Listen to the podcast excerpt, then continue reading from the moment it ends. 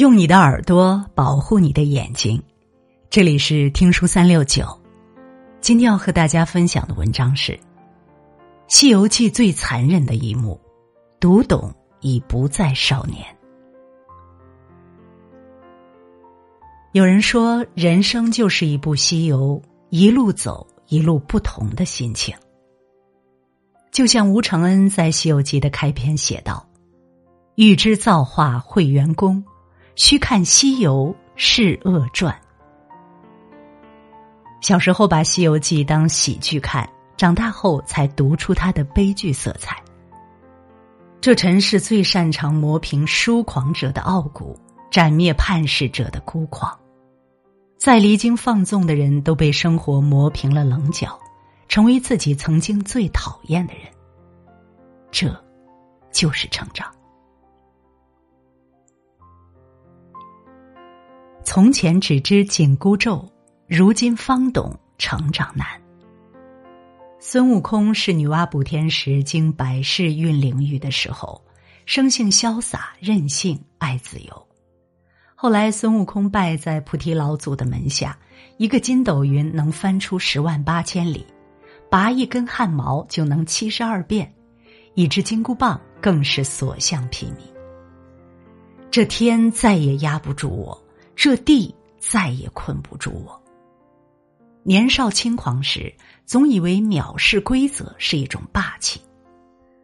此时，花果山美猴王已经不能满足悟空的膨胀，他霸气喊出那句震惊天庭的：“皇帝轮流坐，明年到我家。”孙悟空自负有通天本领，大多数神仙早已不是他的对手。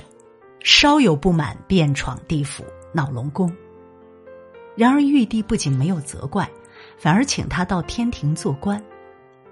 直到蟠桃宴，孙悟空才知道齐天大圣不过是个幌子。天生反骨的他，像一个赌气孩子，大闹天宫，试图为自己证明。可即便他独占天庭，看似打得十万天兵天将丢盔卸甲。最后才发现自己竟然连如来佛祖的手掌心都逃不出，落得个被压在五行山下的下场。人生在世，步步皆是迷局。五行山的金木水火土，寓意的是人世间所有的规矩。春夏秋冬五百载，沧海早已变桑田。孙悟空饮铜汁，吞铁胆。才终于明白，自由的代价就是归顺他人。所以五百年后，唐僧接了六字真言，孙悟空甘愿剃了胎发，戴上金箍。紧箍咒就是修剪悟空最有力的武器。生性自由的他，终于还是回到了俗世规矩里。纵使孙悟空神通天下。但手无缚鸡之力的唐僧几句咒语，便可将他治得服服帖帖。那一刻，他的力气便已经被去了一半半身也已经归顺了天庭。孙悟空成佛后，《西游记》中这样描写：此时行者稳重，只因道果完成，自然安静。那个上蹿下跳、最无拘无束的美猴王，在九九八十一难中，早已看透这世间规则不过是天庭的弹指一挥。所以，孙悟空再也没有回到花果山和猴儿们共乐天真，而是跟着唐僧回了东土大唐，普度众生，成为无悲无喜的斗战神佛。小时候，大都喜欢看孙悟空手里的金箍棒；长大后，才注意到他头上的紧箍咒。其实，人人都像孙悟空，最初是一只年少勇猛的泼猴，之后慢慢被生活束缚，活成另一个自己。曾经看有人这样评论：“西游就是很悲壮的故事。”它是关于一群人在路上想寻找失去理想的故事。从前的孤傲狂放，不过是未经历过现实残酷的一腔孤勇。就像当年的热血少年，经过成长的紧箍咒束缚过，如今却淹没在人海中，每天按部就班的过完一天又一天。这就是最真实的生活。年少只知行侠勇，中年才懂现实怂。二郎神杨戬一出场，吴承恩有过这样一段描写：立诛八怪声名远，一劫眉山七圣行，心高不认天家眷，性傲归神住管江。短短几句。不难看出他的锋芒。杨戬母亲原是玉帝的亲妹妹，因为和凡人结合犯了天规，便被玉帝亲手压在桃山之下思过。杨戬的童年是在被天庭追杀中度过，虽有神仙血统，却从未享受过天皇贵胄的荣耀。杨戬虽是半人半仙，但从师玉鼎真人后，从肉身修炼成圣。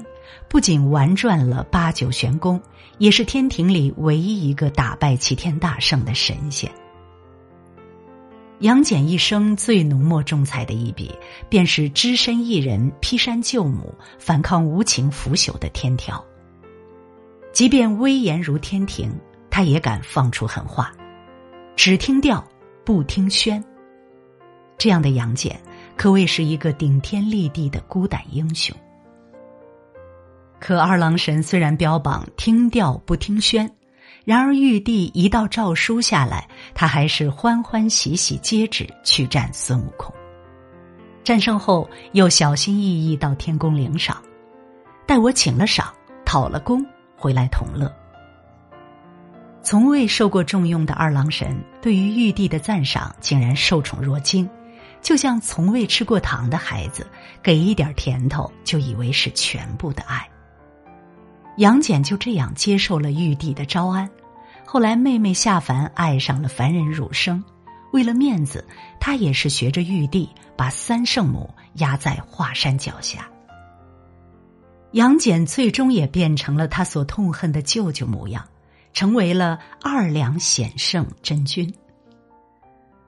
当年斧劈桃山、叫板天规的霸气模样，如今早已不复存在。年少只知行侠勇，中年才懂现实怂。虚幻的神话故事中，隐藏的就是一个真实的世俗世界。哪个人不被生活劈成两个自己？一个在白天艰难的捡着地上的六便士，一个在黑夜孤独的望着白月光。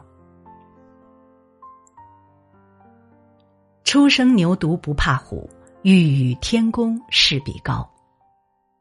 哪吒的特殊出生方式，就注定他不是一个普通人。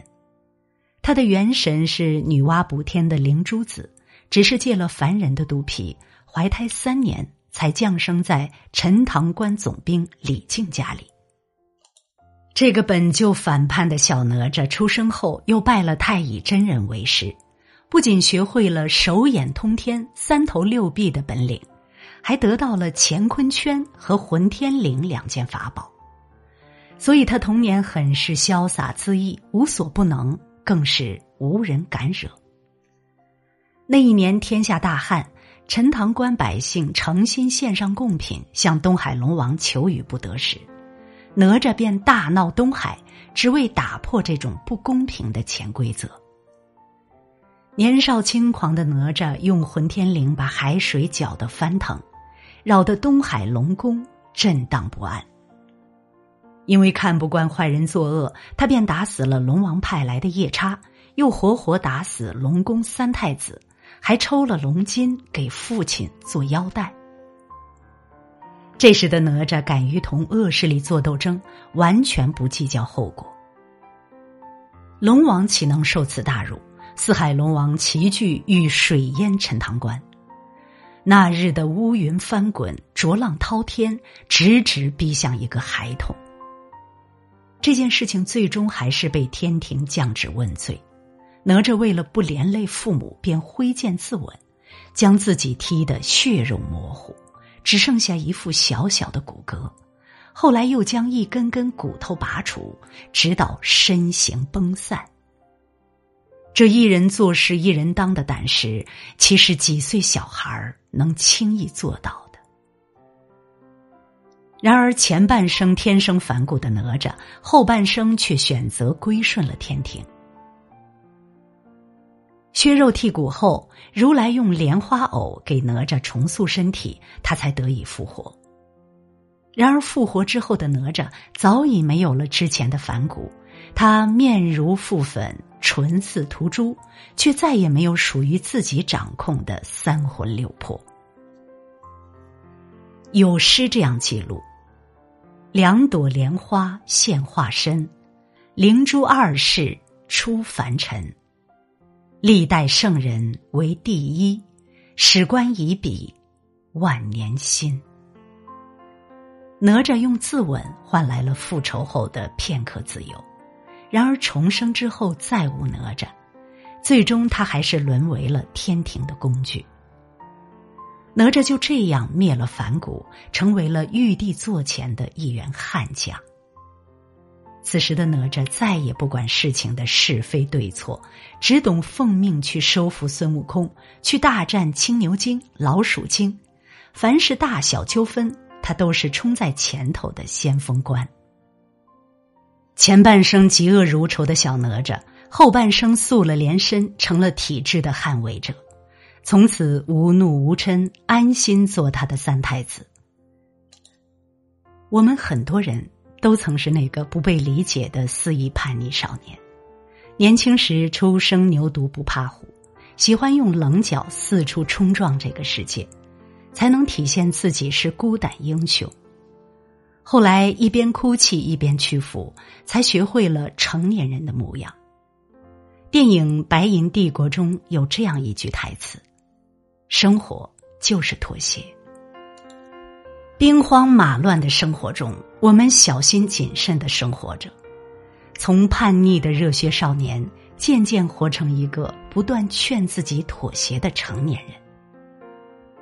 妥协早已成为成年人的保护色。因为每一个成年人的改变都是迫不得已的选择。一部西天取经史，也是一部成长蜕变史。《西游记》中最残忍的一幕，就是那些曾经都用最悲壮方式反抗天庭的人，最后都归顺了权威，成为满天诸佛中的一员。三个盖世英雄。终还是敌不过漫天神佛的规矩，最后他们都被磨平了锋芒，一个成佛，一个成仙，一个成圣。任你有通天本领，都敌不过长大二字。年少不懂《西游记》，读懂已是中年人。长大后的我们，终将要学会去做一个不动声色的大人。默默与生活战斗，或许每一个人都会成为自己曾经最讨厌的样子。电影《熔炉》中有这样一句话：“我们一路奋战，不是为了改变世界，而是为了不让世界改变我们。成长不过是修剪自己叛逆的羽翼，直到能够适应这个世界的生存法则。”人生就是这样一列无法倒退的列车，纵然长大的过程有些扫兴，但以后的路一定要尽兴。愿你能出走半生，归来仍是少年。如果你喜欢听书，喜欢听书三六九，欢迎关注并转发，让我们相约听书三六九，用听书。点亮你的人生。